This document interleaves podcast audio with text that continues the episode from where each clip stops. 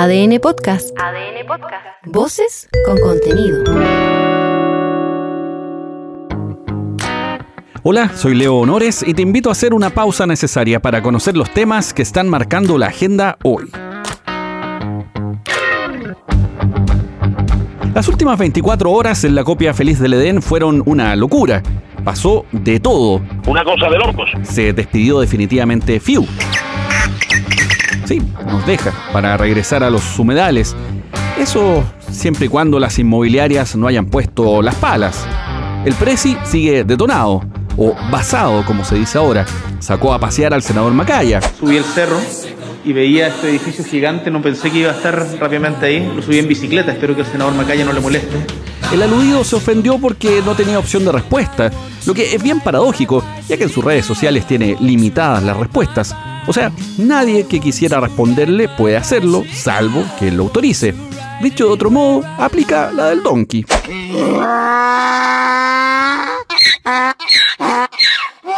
Siguiendo en la línea animalista, pasamos de los equinos orejones a los gallos domésticos, esas aves de corral que han sido plato ganador en festines de todo tipo desde el neolítico. Y es que su carne magra ha sido valorada por generaciones, incluso por Napoleón, que obligaba a sus cocineros a mantener pollos rostizados las 24 horas del día ante sus eventuales antojos. Ni hablar de los salvadores que terminan siendo para reponerse de alguna noche de excesos sea en modo consomé, levanta zombies o en una generosa cazuela. Tan salvadores y reponedores son los pollos que por años permitieron a varias cadenas de supermercados lograr generosas ganancias a costa de pasarse de listos y coludirse con los precios.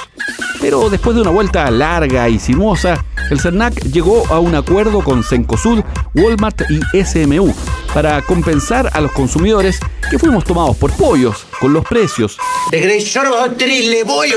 Digámoslo tal como es, si la rentabilidad con trampa no es decente, todo lo contrario. Ahí falta ética, virtud, hermosura de acciones.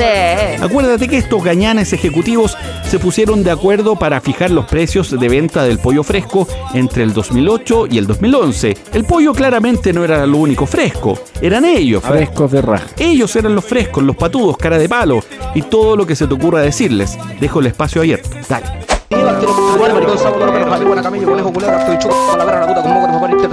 Ya, ya, ya, basta. Ahí, ahí, ahí nomás, con eso es suficiente. Y agradece que soy una dama. Y ahora todos a mover el pollo. Este es el director nacional del CERNAC, Andrés Herrera hemos alcanzado un acuerdo judicial con la cadena de supermercados SMU, que implicará que alrededor de 188 mil personas que reciben la pensión básica solidaria de invalidez reciban una compensación de alrededor de 13.600 pesos por cada uno, con ocasión de la colusión de los pollos ocurrida entre los años 2008 y 2011. Este acuerdo, al que se sumó también con ADECUS, fue aprobado por el Tribunal de Defensa de la Libre Competencia el pasado 13 de noviembre. El compromiso incluye compensaciones económicas para 188 mil personas, lo que significa que la compañía dueña de Unimark, el mayorista 10 y Albi, entre otros, deberá pagar 2.600 millones de pesos. Antes de que empieces a saltar en una pata, hay que decir que los beneficiarios de este pago serán todas las personas que reciben la pensión básica solidaria de invalidez, a quienes se les pagará un monto aproximado de 13.600 pesos. ¿Ya ves? Que no todos los que pagamos de más, a todos los que nos vieron las canillas, no vamos a recibir ni una alita, nada. Sino que además hay grandes empresarios, grandes cadenas de supermercados, que se hicieron los locos con esto y que no quisieron participar del acuerdo.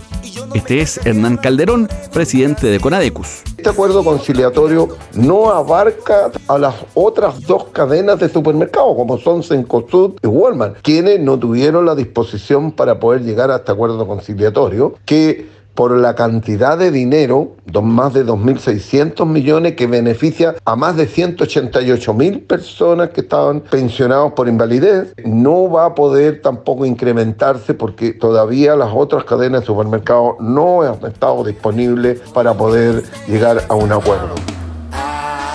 Según el acuerdo aprobado por el Tribunal de Defensa de la Libre Competencia, con fecha del 13 de noviembre, SMU deberá transferir los recursos dentro de un plazo de 180 días, mientras que en el caso de Cencosud y Walmart Los procesos siguen abiertos, a ver si se hacen cargo de sus actos y no se pasan por la nariz o la boca de las aves a los consumidores.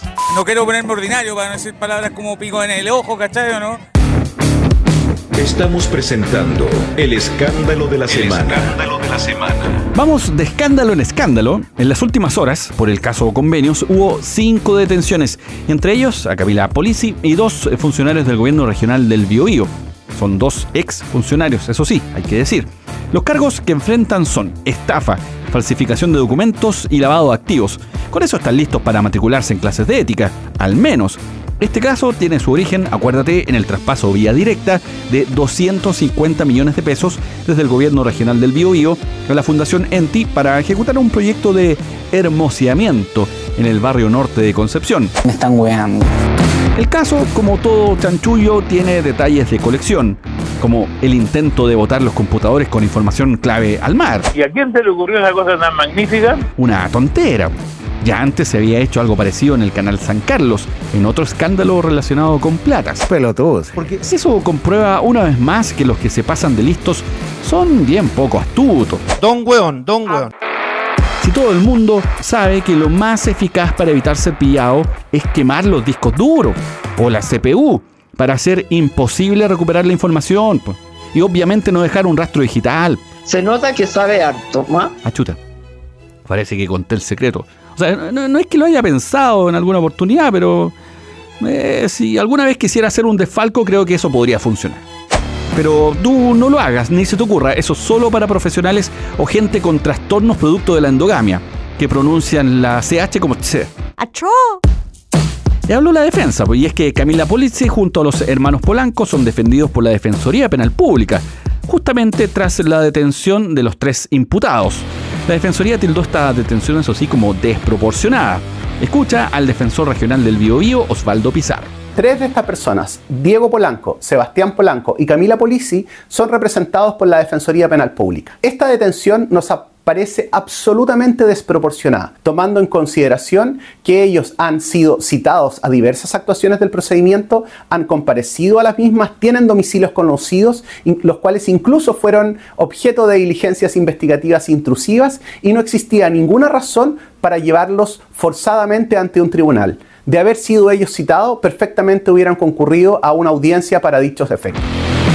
Acá podemos insertar la duda razonable como un efecto o un agregado de realidad. Es que claro, en un mundo ideal, virtuoso, podría ocurrir. Y la verdad es que ni siquiera, porque al ser un escenario lleno de ética, valores y responsabilidad, ni siquiera ocurrirían estos chanchullos. Por ahí habrá uno que otro kamikaze o con más fe que telonero de concierto punk que se atreva. Pero el resto, al menos de los casos conocidos, más que presentarse ante la justicia, terminan poniendo los pies en estampida. No te entendí ni ver, no sé inglés. Esta investigación tiene para largo, así que en futuros capítulos te cuento cómo avanza, al igual que el caso de la ex alcaldesa de Maipú, Katy Barriga. Esta no va a ser una nota rosa ni tampoco trata de las aventuras de peluches, sino que de al menos 31 mil millones de pesos que habrían sido defraudados desde las arcas fiscales del municipio de Maipú entre el 2016 y el 2021. Eso según el Ministerio Público.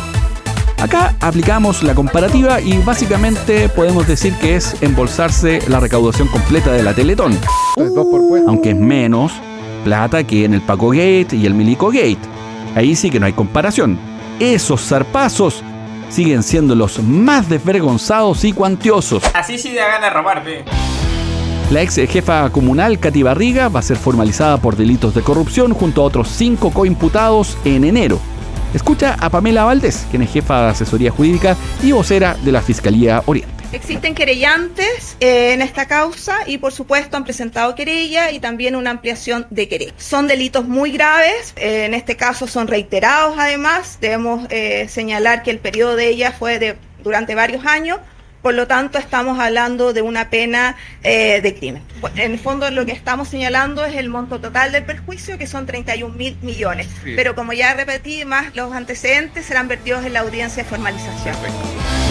Los delitos investigados fueron calificados como graves y reiterados, mientras que, hay que decir, en la actual administración del municipio se planteó que el Consejo de Defensa del Estado debiera emprender acciones también. Este es José Pedro Silva, representante jurídico de la Municipalidad de Maipú. Dentro de, las facultades de la ley orgánica del Consejo está el que se puedan querellar ¿cierto? por este tipo de delito. Por lo tanto, lo más probable, yo, espero que, así sea, que, el, Consejo de Defensa del Estado tome cartas en el asunto e interponga querella en este, en este caso, dado que está muy próxima la formalización el próximo 16 de enero. En materia económica hay noticias buenas y otras malas. La primera es que se publicó la cifra de desempleo y llegó a 8,9% en agosto-octubre. El resultado, por supuesto, se explica en un alza de la fuerza de trabajo, un 3,1%, que es mayor a la presentada por las personas ocupadas, con un 2,1%, pero el mercado laboral sigue bajo presión y esto ha sido sostenido, volvió a subir. Eso es lo que preocupa. Y además, un dato que de tanto en tanto ocurre y que ya es lamentablemente un mal hábito. El desempleo es más alto en las mujeres. Esa constante no se ha podido resolver. En materia económica, también el Congreso despachó la ley de presupuesto 2024 con importantes acuerdos en seguridad, salud y educación, y ahora los esfuerzos del Ejecutivo están en el avance de proyectos del denominado pacto fiscal, lo que se van a presentar por estos días. En este escenario, el ministro Mario Marcel, en modo detonado, con los bivalvos fuera de la cesta, le envió este mensaje a la oposición. Lo que uno ha visto es que cada cierto tiempo aparece eh, un argumento, otro, se van sumando argumentos para no concurrir a los acuerdos. Yo creo que eh, en lugar de estar haciendo esto, eh, de estar tan preocupado de cómo trazar líneas rojas, dar portazos, etcétera, ¿por qué no nos concentramos en el pacto fiscal? ¿Por qué no nos concentramos en sacar un pacto fiscal que resuelva eh, problemas que, eh, que aquejan a, la ciudadanía? Si el pacto fiscal no es, eh, no es eh, un capricho, no es una cuestión ideológica. ¿Y tú ya viste si te tocó ser vocal de mesa para el plebiscito? ¿O presentaste quizás ya tus excusas? Si no, debes saber también que se descartó declarar el domingo 17 de diciembre como feriado irrenunciable. Esto porque quedan súper pocos días, tan pocos que hace imposible por ley ese cambio.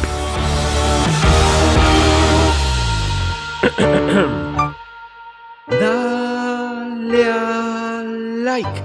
Para lo que no hay excusa que valga es para calificar este capítulo. Tú sabes que la sabiduría popular no se equivoca. Una mano lava la otra y las dos lavan la raja. palos porque bogas y palos porque no bogas. Así que si te gustó, dale like coméntanos por qué. Y si no, haznos bolsa.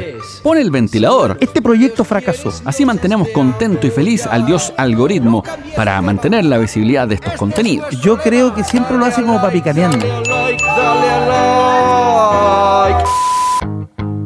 Soy Leo Honores y esta fue una pausa necesaria. Ya sabes cómo va el día. Comparte este capítulo o escucha los anteriores en adn.cl, sección podcast, en podiumpodcast.com o donde escuches tus podcasts.